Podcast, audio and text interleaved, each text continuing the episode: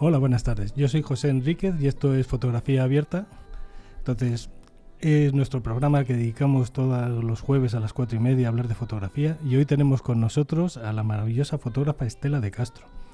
Podéis ver su trabajo en Instagram en arroba estela-de-castro o en su web que es esteladecastro.com.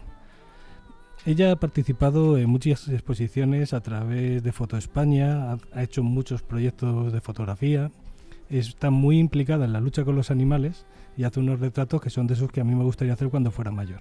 Entonces, la hemos traído para que nos venga, pues, ¿qué tal, Estela? ¿Qué tal? Buenas tardes. Gracias por invitarme. Pues, por empezar, tienes proyectos como Zoocosis, que trata de zoo. ¿Qué, qué te llevó a hacer ese, ese proyecto? Pues ese proyecto lo arranco inicialmente porque participé en un proyecto de la periodista Ruth Toledano y del gestor cultural Rafael Doctor, que crearon un proyecto que se llama Capital Animal y, en el que muchos artistas de, de diferentes disciplinas hablábamos sobre los animales. A mí me dijeron, tú estás en la parte de denuncia y yo decidí ir al zoo. Al zoo porque cuando yo era pequeña me llevaron de excursión con el colegio y, y, bueno, me engañaron de pequeña, ¿no? Me dijeron que los animales allí son muy felices, pero luego me he dado cuenta de que por supuesto que no son felices. Los animales encerrados, eh, eh, sobre todo salvajes, no son felices, ¿no? Y entonces quise ir a aquel lugar donde me habían llevado de pequeña, donde lo único que recordaba eran unas galletas que me comí viendo a los delfines, pero de los delfines no recuerdo nada, o sea, podía haber vivido perfectamente sin zoo y quise ir a hablar de, bueno, quise ir a ver cómo lo veía ahora, ¿no? Y hablar de la, de, pues, de la tristeza infinita que viven los animales eh, al estar encerrados en esa especie de maqueta que hemos construido para ellos. Es que tus fotos transmiten mucho porque ves a esos leones sobre el cemento, a ese oso que está sentado mirando a la nada, esas conductas que tienen. ¿Tú crees que esos animales salvajes se podrían recuperar para volver a su entorno? No, los animales eh, una vez sacados de su entorno, además muchos de ellos han sido criados en cautividad, con lo cual es que no, no tienen capacidades para subir en la naturaleza. Y no, los animales una vez que ya están, eh, pueden ser reinsertados en un santuario, por ejemplo, no en una reserva, pero no en plena naturaleza, no, no, no son recuperables. ¿Cuál sería la diferencia entre un santuario y un zoológico? Pues eh, hay muchas diferencias, ¿no? Pero en, en un zoo los animales están expuestos al público mm, con el único objetivo de, de ganar dinero con ellos. No hay más allá, ¿no? O sea, no, eh, no tiene sentido que, que animales secue- que secuestren animales en libertad y los encierren en, en jaulas para que los humanos vayamos a verlos. No tiene sentido, ¿no? Eh, o no tiene sentido que, es- que, nazcan en cautividad tampoco, ¿no? Y que sigan vendiéndose a otros zoos, tampoco tiene sentido. Entonces, los santuarios son centros, eh, espacios donde se recuperan animales que han sido eh, víctimas de muchos tipos de explotación. Sobre todo son animales considerados de granja los que viven en los santuarios, pues como cerdos, cabras, jabalís, eh, ovejas, mm, aves y, demás. Y entonces ellos han sido rescatados de, bueno, muchos de ellos de antes de ir al matadero, de mataderos, de, granjas, eh, y entonces eh, viven en un espacio natural donde sus capacidades son co- como que se tiene en cuenta muy, muy su- la- lo que ellos necesitan para vivir, ¿no? Sus necesidades, ¿no? Y tú no puedes ir a un santuario. Ahí está la gran diferencia. Tú no puedes pagar una entrada a ir a un santuario, porque no es un zoo. Tú el en un zoo- santuario está hecho para ellos. Exactamente, el santuario está hecho para que ellos vivan en calma, en paz, sí, con pocos humanos y, y demás. Entonces tú no puedes hacer visitas a, a los santuarios. Entonces esa es la mayor, bueno, son dos grandes diferencias, ¿no? Pero, pero sobre todo que, que la gente se piensa que un santuario también es un zoo que tú puedes visitar a los animales. Y no, no puedes visitar a los animales, porque para los animales es un estrés que los humanos vayan a verles y les estén mirando y les estén molestando. Entonces no, no se les puede molestar a esos animales. Me resulta curioso es a nivel mucho más pequeño, pero cuando la gente quiere adoptar un gato en alguna asociación y se molesta porque le exigen que lo trate bien y le exigen un contrato de seguimiento y le siguen todo. de esterilización Mm. y les y le piden un dinero también la gente se escandaliza porque te piden un dinero para adoptar pero claro si tú coges un animal de la calle, eh, lo, des- lo desparasitas, lo testas, lo chipas, lo esterilizas y no sé qué, un montón de cosas, eso es de, eh, cuando tú adoptas un gato, tú estás pagando mucho menos de lo que ha costado ese gato, en realidad. Entonces la gente tiene que entender que hay un coste detrás de esos animales que se rescatan y que se, y que se tratan y que se salvan, ¿no? Y que el que importa es el animal, no el que lo quiere No, claro. Eh, El, el animal es siempre el importante. sí, sí. Con Animales de Santuario hiciste el, el- el proyecto de los animales, Sí. ¿no? De Animals. Sí, de animals. ¿Cómo fue trabajar con los animales? Porque- Pues es maravilloso porque te digo, es, eh, no fue porque sigo. Ayer retraté a una cerdita eh, que tiene problemas de crecimiento y la rescaté el otro día cuando le iban a matar de un martillazo en la cabeza. La gente se escandaliza y digo, es que a los animales se les mata así, de un martillazo en la cabeza o de un golpe contra el suelo. No se les pone una inyección y se les acompaña a morir como acompañamos a nuestros perros, no. Eh, entonces, bueno, para mí trabajar con los animales es algo maravilloso porque me encanta estar con ellos. Y encima tiene un fin, ¿no? Que siempre es luchar por los derechos de los animales, hablar del maltrato que sufren y entonces siempre retrato animales que son que han sido víctimas de algún tipo de maltrato, ¿no? Entonces, bueno, hay animales, por ejemplo, he retratado perros rescatadores de caza que tienen un terror todavía al ser humano, ¿no? Y que tú en la foto no lo ves, pero el perro estaba temblando cuando yo le hice la foto, ¿no? Galgos y podencos que vienen de un maltrato brutal y bueno, eh, ponerle ahí un momentito para hacer la foto no, no es fácil, pero es importante contar la historia que detrás de esos galgos y de esos podencos, por ejemplo, ¿no? Pero depende qué animal, eh, hay unos que los ponen fácil, otros más difícil, pero ¿Cómo consigues hacerte que confíen en ti? Porque no creo que les caigamos bien los humanos. Mm, bueno, eh, es muy importante la energía que tú tengas cuando vas a retratar a los animales, es súper importante el tono de voz, es muy importante que no hagas movimientos bruscos, que no hagas ruidos fuertes, ¿no? Por ejemplo, mm, vuelvo a los galgos, ¿no? Que es que es como lo más representativo, ¿no? Además, yo tengo dos galgas, sé cómo funcionan galgos. Eh, pero hace poco hice un calendario con galgos y, y había una galga que tenía terror, entonces todos estábamos en silencio, no le podías decir nada, ¿no? Y, pero depende de- del animal, pero ellos siempre tienen que sentir que tú no eres una amenaza para ellos. ¿Sabes? O sea, y también, por ejemplo, hay muchos animales, eh, sobre todo se notan los perros que han sido maltratados por hombres y que no pueden ver a un hombre, es que no pueden ver un hombre, ¿no? O un hombre así como muy rudo, bueno, no entran en pánico. Entonces también me beneficia ser mujer porque la energía para ellos es diferente, ¿no? Es como eh, somos menos amenaza para ellos. Eso es curioso. Eso- Es que eso es así, es que la mayoría de los animales que han sido maltratados han sido maltratados por hombres, entonces para ellos es, ellos eh, ven, es que me ha pasado a mí, ¿no? De tener, de rescatar galgos y podencos de la calle y, y no poder ni ver un hombre, o sea, no, no, no soportar ver a un hombre, ¿no? Y con una mujer estar tranquilos, ¿sabes? Habla siempre de retratos. Eso es porque lo que tú haces a los animales son retratos. Sí, claro, es que yo no sé por qué hay gente que cuestiona que a los animales no se puede hacer retratos. Yo le enseño mis retratos y digo, ¿esto qué es? ¿Un bodegón, un paisaje? ¿Esto qué es? Esto es un retrato eh, con todas las letras, ¿no? A los animales se les puede retratar. Para mí un retrato es un encuentro. Un encuentro que tienes con una persona a la que retratas o con un animal al que retratas, ¿no? Es ese encuentro. Y tú puedes retratar a alguien que no hablas el mismo idioma, que hablas otro idioma diferente, ¿no? Yo he retratado a refugiados sirios, que no hablo árabe o ni siquiera hablo inglés como para poder eh, fluir, ¿no? Con alguien que hable inglés. Y, no es importante el, no comunicarte con el mismo idioma, sino es otra cosa, es el lenguaje corporal, es tu energía, es tu amabilidad. Para mí es un encuentro y con un animal también hay ese, también hay ese encuentro, ¿no? Es que tus fotos lo transmiten. En la exposición que fue con Foto España Con- el sí. año pasado en Alcalá de Henares, Mm. era espectacular. Era espectacular lo que te transmitían las miradas y, y ahí es que la discusión entre si un retrato se puede hacer a un animal, yo la he tenido. Sí, yo no, a mí hay gente que me lo dice, uy, pues yo tengo un profesor que me dice que a los animales no se puede retratar y yo, y entonces esto que os enseño qué es? Es un retrato. Es un retrato. ¿Qué va a ser si no? Si Claro, es que animal ¿qué- tiene emoción qué es? tiene... ¿Qué es? Sí, sí. Y aparte en un retrato, eh, la que tiene que poner todo soy yo, pero retrate un animal a una persona. O sea, cuando pues, retrato a una persona, la que tiene que poner mi alma soy yo, la que tiene que dar todo soy yo. No, entonces, bueno, yo soy la que está ahí detrás, ¿no? La que construyo esa imagen y pa- para mí es un retrato y será siempre. ¿Tú podrías hacer esos retratos si no quisieras a los animales? No. ¿Crees que se puede hacer? No, no, yo creo que tú tienes... No, yo, se- yo siempre lo pongo de ejemplo. O sea, si a ti no te interesa el sufrimiento de los animales en el zoo, no tienes por qué ir a retratar a los animales en el zoo. Si no te interesa los cerdos que van al matadero, no tienes que hacer fotos de... Porque lo vas a hacer desde otro punto de vista, ¿sabes? Entonces, yo creo que tienes que fotografiar, sobre todo cuando hablamos de proyectos personales, que yo, eh, todo esto son proyectos personales, no son encargos. Otra cosa es que a ti te encarguen hacer fotos en un santuario y a lo mejor no te interesan los derechos de los animales. Pero es que yo lo hago yo porque quiero, no porque me pagan por hacerlo. Entonces, claro, tú tienes que, que fotografiar lo que a ti te, te resuena por dentro. Y a mí me resuena por dentro los derechos de los animales mucho.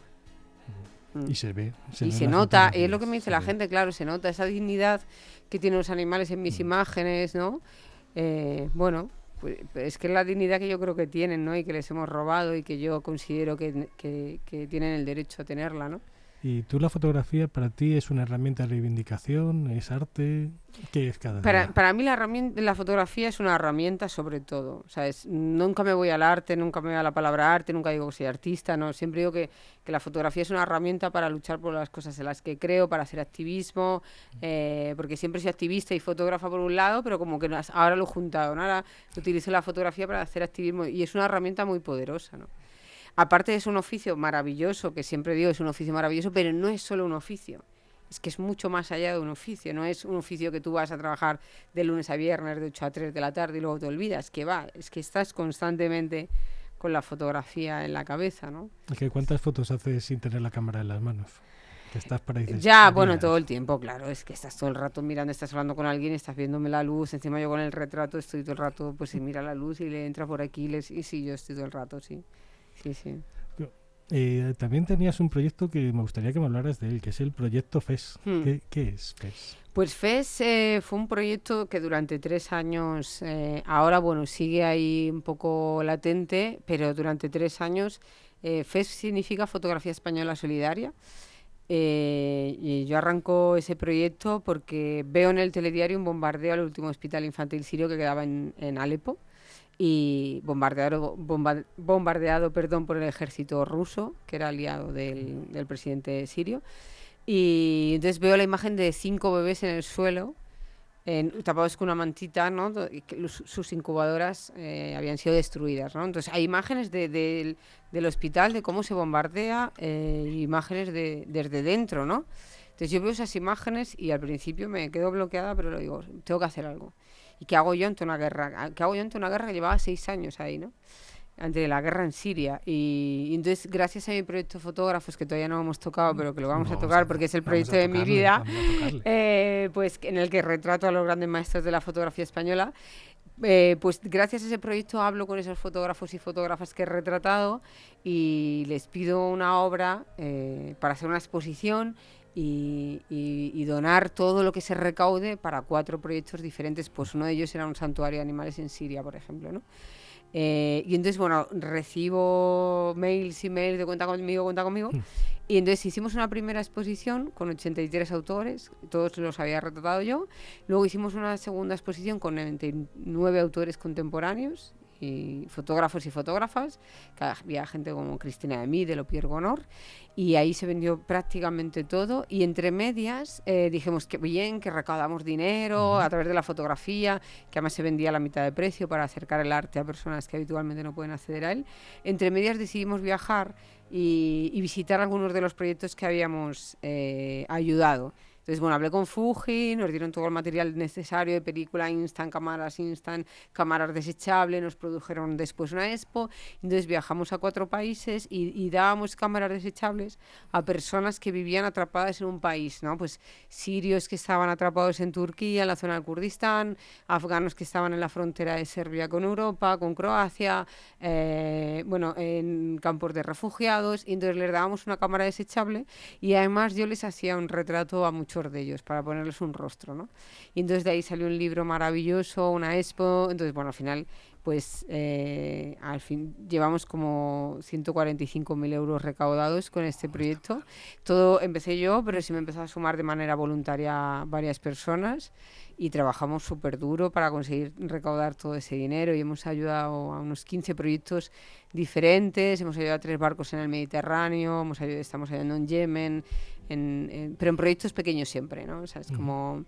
eh, no- no- el proyecto más grande que hemos ayudado es el Open Arms, ¿no? es, el, es el más conocido, el más grande, el resto son todos más, mucho más pequeños, más de, de que la gente trabaja de manera voluntaria, que nadie cobra nada, igual que nosotros, ¿no?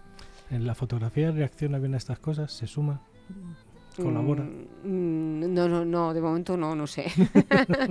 Refiero, no lo sé. Cuando levantaste el teléfono para avisar a los fotógrafos, se volcaron. Sí, sí, sí, sí, sí, sí, sí, sí, sí, sí, sí. Pensé que me habías preguntado por eh, No, no. Ah, vale, vale. Era como... eh, no, no, no. por sí, sí, los, los fotógrafos son un colectivo eh, bastante solidario me sorprendió un montón.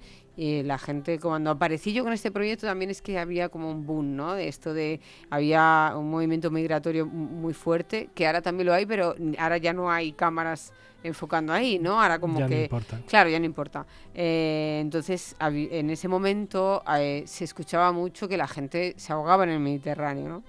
Y entonces aparezco yo con esto, y entonces muchos fotógrafos me dijeron, ostras, que yo quería hacer algo, no sabía qué. Entonces, Mm. yo te doy una obra porque ya estoy haciendo algo, ¿no?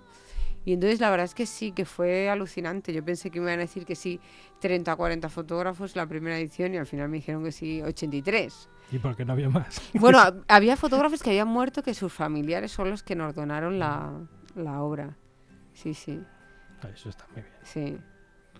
Y además, dentro de esos fotógrafos, tu proyecto de fotógrafos, Eso. proyecto de fotógrafos. hay muchos fotógrafos de ellos que son que han sido reporteros de guerra y que saben de lo que estamos hablando. Yo, Sí. yo recuerdo a Gervasio Sánchez, mm. que además me gusta mucho porque ese hombre sigue en contacto con la gente que fotografía. Sí, sí, es vuelve un- a visitarles. Y de hecho hay un niño en África que se llama Gervasio o Gervasito le llaman o algo así. Bueno, conozco mucho a Gervasio porque llevo 19 años acudiendo al seminario que él dirige en Albarracín. De ahí sale mi proyecto fotógrafos, de ahí sale un montón de cosas que tengo ahora, ¿no? El aprender a hacer un proyecto, cómo se hace un proyecto, la narración y demás. Y, y de ahí, o sea que, bueno, soy bastante amiga de, de Gervasio, sí. ¿Cómo, cómo nació? Pues, oye, si le quieres invitar a venir, yo Ah, encantado. sí. Bueno, es que siempre anda viajando por el mundo, es bastante complicado que, que No esté en Madrid. tiene difícil. Sí, sí, es difícil. Eh, ¿Ese proyecto de fotógrafos nació de conocer a la gente que admirabas o Pues nació porque un año que fui al Barracín eh, conocí allí a, a Eduardo Momeñe y a Leopoldo Pomés, que ese año vieron el trabajo de mi hermano, que ahora también sí, me- también? hablaremos de él. Eh, entonces, bueno, le- e- era una época en la que yo me hacía mucho autorretrato. Entonces, a Momeñe y a Pomés les enseño unos autorretratos y los dos me dicen, ah, me encanta cómo sales, yo quiero hacerte fotos, ¿no? Entonces me hacen fotos ellos a mí, primero, y digo, ah, pues os voy a hacer yo fotos a vosotros. Y luego empezó como una tontería, pues llevo 13 años con el proyecto, ¿no? Entonces, al principio solo iba a retratar a los fotógrafos que eran mis amigos. Pero fui a un taller de Oscar Molina, otro fotógrafo que es clave para mí en mi vida, y me dijo, tienes que hacer a los grandes maestros de la fotografía española, no te puedes quedar solo con tus amigos. Tienes la suerte de tener a Pomés en Barcelona que te abre la puerta de los fotógrafos catalanes, y entonces eso hice, ¿no? Me llamé a Pomés y él me abrió las puertas de fotógrafos como Colita, Oriol Maspons, Forcano, Forcano me abrió las puertas de Joan Colom, en fin, cada uno me iba abriendo luego puertas de, de otros, ¿no? Y, Pero Bueno. ese- eh, espero que ese no lo acabes. O sea, es no, un- no, no, no, no, yo calculo que estaré unos... A ver, lo acabaré en algún día, pero yo calculo que estaré unos 20 años así, más o menos. Sí. ¿Cómo es el fotógrafo en la intimidad? ¿Cómo, ¿Cómo se prestan a ser fotografiados? No, pues normal, la verdad que no entienden muy bien mi trabajo, o sea que si digo que es aquí porque la luz es mejor aquí que allí, no me lo cuestionan, o sea que eso muy bien, ellos me dicen, mira, esta es mi casa, tú elige el sitio, que como si es la cocina, como si es el baño, yo qué sé, donde esté la luz, ¿no? Porque utilizo lo natural. Entonces la verdad es que es bastante fácil. Luego también la forma eh, en la que hago este proyecto, que es con una Hasselblad disparo, bueno, en- entre 24, 24 fotos o 36. Hago dos carretes o tres, normalmente hago tres, ¿no? Al principio solo hacía dos porque no tenía dinero para tres. Ahora ya, también que está carísima la película, igual vuelvo a dos otra vez porque es que es exagerado, que- ¿no? La Hasselblad, por explicarlo un poco a los Hmm. oyentes, es una cámara de formato medio que tiene además pues un negativo enorme. Es, Sí, de medio formato. de- tiene un negativo que mide 6 por 6 centímetros. Mm. Sí, sí. Y, y nada, pues eh, no, no sé qué te estaba contando antes de los fotógrafos. Ah, bueno, Que la forma de trabajar, claro, también, pues yo llevo con mi cámara, con mi trípode, con, con tiempo, porque siempre les pido una hora y media y si no tienen esa hora y media, pues no voy. Entonces no es un- una sesión de ponte aquí, ponte aquí, rápido, corre, mueve. No, no, es siéntate ahí y cuéntame tu vida, ¿no? Es como, entonces, en realidad es fácil, porque además mm, yo me interesa mucho su vida, entonces, bueno, alguien que, que muestra interés en ti te lo pone fácil también, ¿no? a mí me, me da la sensación de que quizás sea más valioso la experiencia de estar con esa gente más que la fotografía. La fotografía es estupenda, pero ese rato de que te cuenten cosas, de, de colaborar... Eh, Sí, claro, la fotografía es, al final es como el colofón a ese encuentro, ¿no? Lo que te decía antes, que el retrato es un encuentro. ¿Y por qué yo he retratado a los fotógrafos? Me dejé la vida, durante tres años solamente iba a ser fotos de fotógrafos, todo mi dinero, mi tiempo, mi energía. eh, me regalaba a la gente carretes para poder continuar porque no tenía dinero para seguir con el proyecto. Siempre iba a Barcelona en autobús porque no tenía dinero para ir en el AVE y comprar carretes y demás para mí lo y yo no sabía que ese proyecto me iba a abrir todas las puertas que me ha abierto yo solo lo hacía por el puro placer de pasar ese tiempo con ellos de ese encuentro con ellos. Y luego si salía un buen retrato perfecto. Pero el encuentro tiene que ser maravilloso no entonces eso no me lo quita nadie esos encuentros. El retrato queda ahí como para historia no que yo quiero que cuando pase los años y se hablen de esos fotógrafos esté ahí mi archivo que además es en negativo y, y que se puede conservar mejor que el digital. Sí. Sí, porque el, el el digital, como no haya alguien que te esté haciendo copias de seguridad y pasando de, de un Pasando formato a otro, formato, acabará desapareciendo todo. Sí. Y el negativo no, eh, ah, eh, si tú conservas un negativo te, te dura para siempre, ¿no? O sea, entonces yo, para mí era muy importante hacerlo en negativo, ¿no? Aparte, yo trabajaba antes mucho en analógico, o sea, eh, de de hecho yo cuando empecé a hacer fotos no existía el digital. Llevo más de 30 años haciendo fotos. El analógico ahora es para disfrutar. Mm, ¿No te Bueno, yo sigo utilizándolo también para, para trabajar. O sea, yo sigo mi proyecto de fotógrafos eh, y lo sigo haciendo en analógico. O sea, Yo, entiendo lo que me dices de que es la experiencia porque un poco fotografía abierta trata de eso. Ujú. Vienen fotógrafos muy buenos y yo echamos un rato charlando de fotografía. Entonces lo entiendo perfectamente. Mm, ¿Qué fotógrafo hay que, que tengas pendiente, que quieras fotografiar? Muchos, pero sobre todo muchas, que es lo que Sí, estoy haciendo es ahora. ahora solo retrato mujeres, porque cuando yo empecé mi proyecto había muy pocas mujeres que habían dicho algo en el mundo de la fotografía. Entonces, bueno, fotografié pues pues a Cristina García Rodero, Joana Villarnés, Ucalele eh, eh, y demás, ¿no? Pero luego eh, había muchos hombres, ¿no? Y claro, cuando pasa el tiempo y en el confinamiento me puse a contar, digo, "Es que solo retrata a 15 mujeres frente a 85 hombres. Y era como, vale, cuando yo empecé a hacer el proyecto tenía sentido, ¿no? Es que ni me lo cuestionaba, ni nadie se cuestionaba porque hay tan pocas mujeres, pero ahora hay muchísimas mujeres en el mundo de la fotografía que ya han dicho algo y que ya se merecen estar en este proyecto. Entonces yo me alegro de haberlo alargado en el tiempo, porque yo a los tres años que, que te dije que, que- que solo me dediqué a eso y que de repente, bueno, pues el país me lo publicó, sí, el ministerio me produjo una expo que se hizo en Foto España en la tabacalera, ahí podía haber parado, haber dicho, bueno, ya está. Está hecho. Ya hay un libro y hay una expo, ¿no? Que yo siempre considero que el proyecto se termina cuando ya hay un libro y una expo. Entonces ahí Mm. podía haber terminado hace 10 años. Entonces todo lo que está pasando ahora con la fotografía me lo habría perdido porque yo estoy retratando a las fotógrafas que no hacían fotos cuando yo empecé mi proyecto. Como Ana Palacios o Judith Pratt o, o, o Lua Ribeira que, que entra en Magnum. O sea, o, o Cristina de Midel consideraba que no tenía que estar todavía en el proyecto, ¿no? Y ahora es Premio Nacional de Fotografía y la presidencia, la presidenta de la agencia Magnum.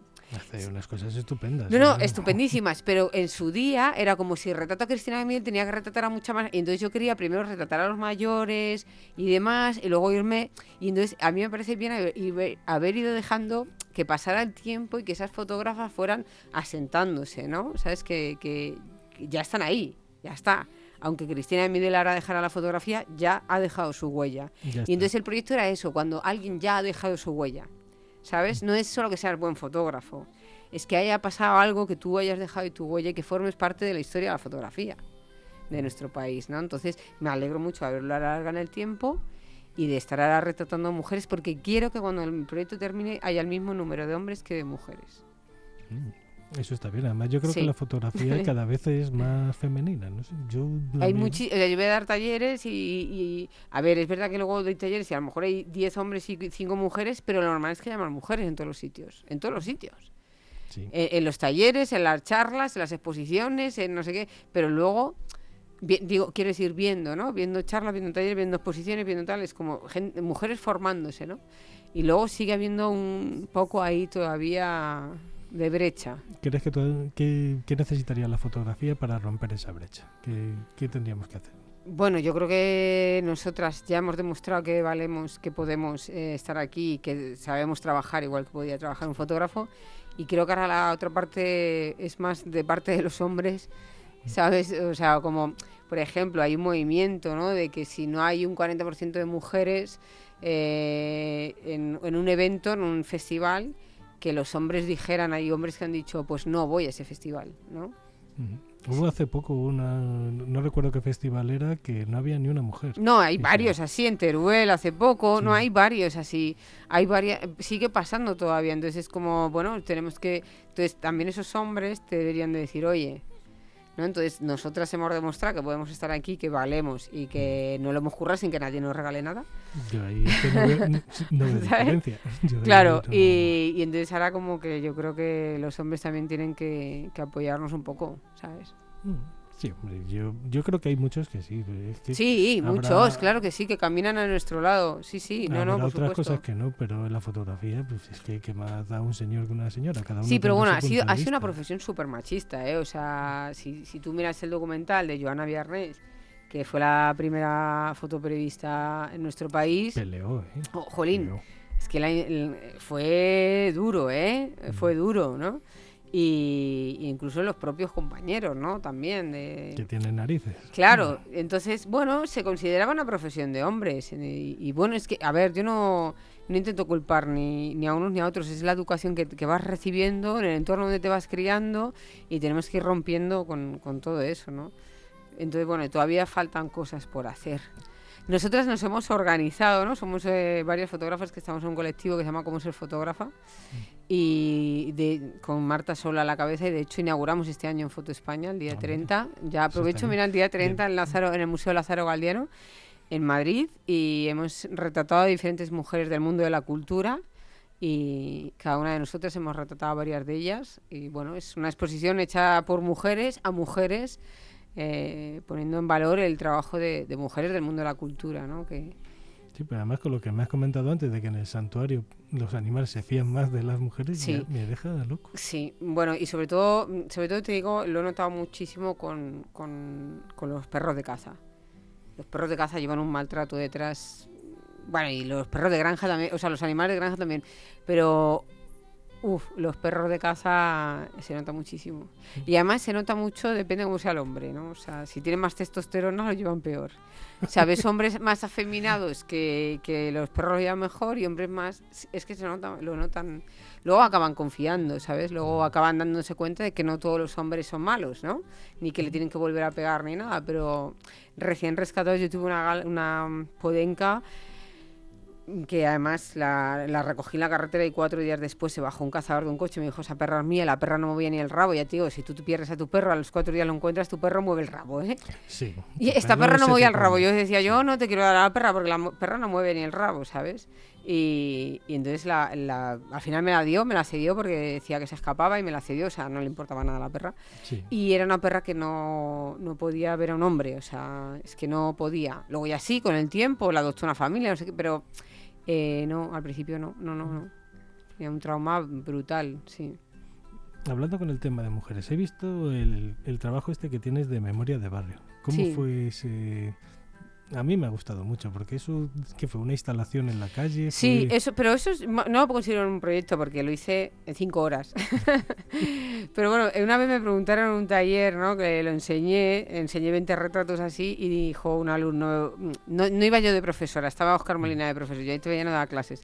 Dijo, ¿cuánto tiempo, cuántos días has tardado? ¿Cuántos meses? O dije, cinco horas.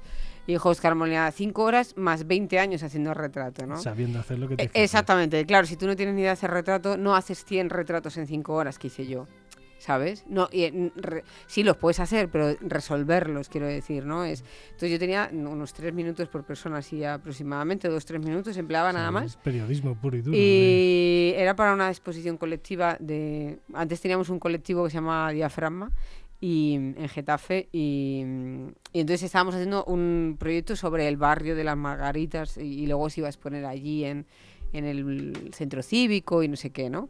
Y entonces eh, yo dije, bueno, a mí lo que me interesa es el barrio y la gente. Y entonces, eh, pero no me interesa el barrio, me interesa la gente. Entonces descontextualicé y puse en un cierre en una calle sin pedir permiso ni nada, eh, buscando una buena luz que rebotaba en el edificio de enfrente y no sé qué, puse un fondo eh, gris de, Sí, de- sí, de fotografía, de, de estos de papel.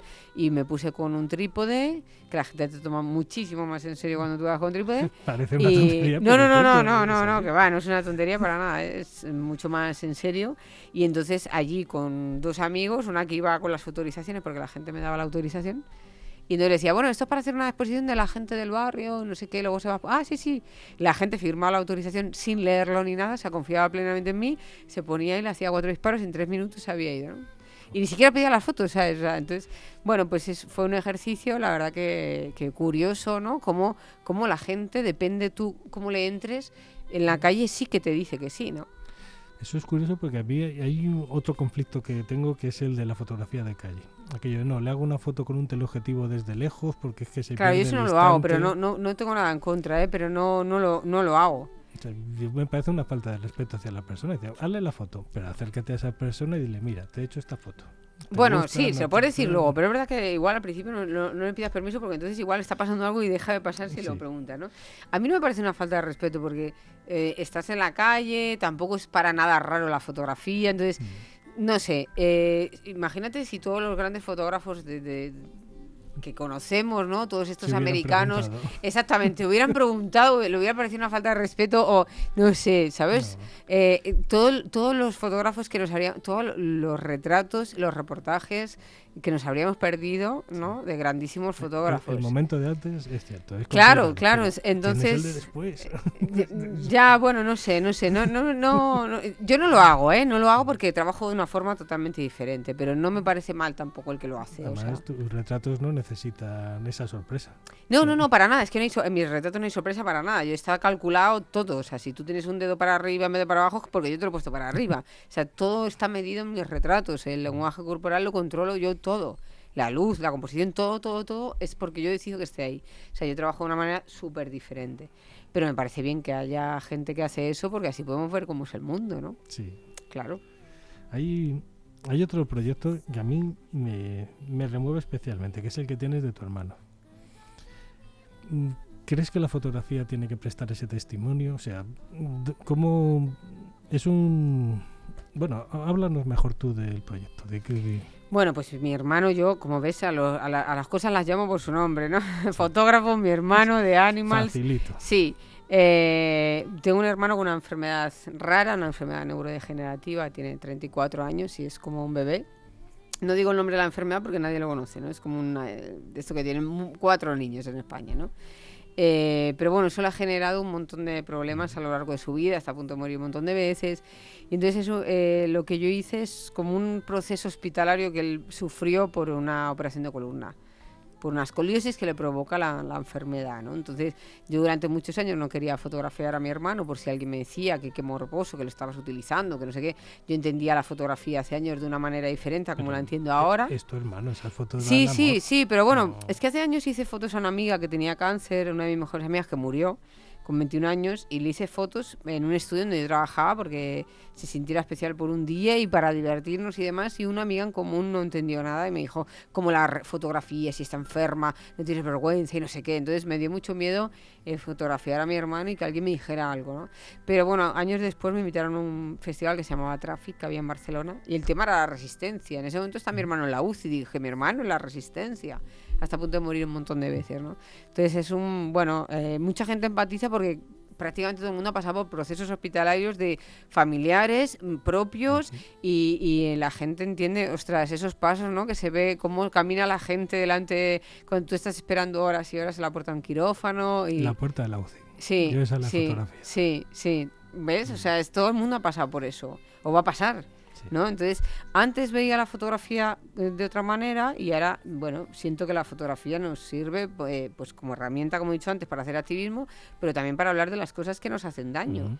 Que la fotografía no es solo para hacer postales bonitas, que también, por supuesto, también podemos hacer fotos bonitas de una puesta de sol y, y maravilloso, pero por suerte es un lenguaje que nos sirve para contar historias a través de las imágenes, ¿no? Yo ahora he visto varios, no sé si llamarlos proyectos. Con las redes sociales hay gente que fotografía pues, su vida y la va mostrando. Eh, me ha coincidido ya con varias personas que han padecido cáncer y que pues, no lo han podido superar. Y han utilizado las redes sociales para contarlo. ¿Qué opinas de eso? No, a mí me parece súper bien que se pueda hablar de ello. Es que eh, este tabú, esta cosa eh, estúpida por intentar hacer que el mundo es maravilloso y que no pasa nada, no sé, pero si a todos eh, se nos muere gente, nos vamos a morir, todos estamos rodeados de gente que tiene enfermedades de desgracia, nos pasan a todos. La vida es eso.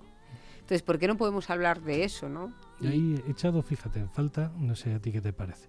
Eh, cuando hubo la pandemia, todas las imágenes eran de esperanza y de ilusión y, y bonitas, pero yo Sí. creo que donde estaba la noticia no era allí.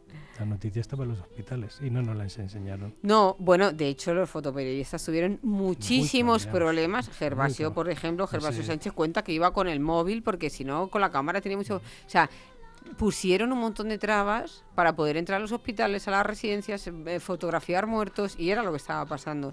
Sí, sí, venga, eh, nos ponían el resistiré a las 8 de la tarde, venga, a dar palmas y todo va a salir bien y no, no, no se estaba saliendo bien, estaba muriendo un montón de gente y esa es la realidad. Entonces, ¿qué pasa? Que podemos ir a África y fotografiar a negros que se están muriendo con el ébola y no pasa nada, ¿no? Pero en Europa no podemos fotografiar. Eso no hay problema. Todo lo Claro, que sea un niño fuera claro. de España, hazle la foto que Exactamente, quiera, que pero es- aquí un niño blanco no. Entonces, no, es que eso es historia. Haber vivido una pandemia a todo el planeta, eso es historia, forma parte de la historia, ¿no? Bueno, se creó el archivo COVID, que, que es un archivo enorme de un montón de fotógrafos. eh, donde ha quedado constancia de todo lo que de todo lo que ha pasado, ¿no? Que es que tiene que quedar Es que hace constancia. falta, Claro. Entonces no se puede esconder la realidad, ¿no? Entonces a- yo estoy bastante en contra de esconder la realidad. La realidad a veces es dura y hay que enseñarla, ¿no? Y, y por ir acabando, que vamos a intentar acabar con algo más bonito. ¿Qué sientes cuando ayudas a los animales?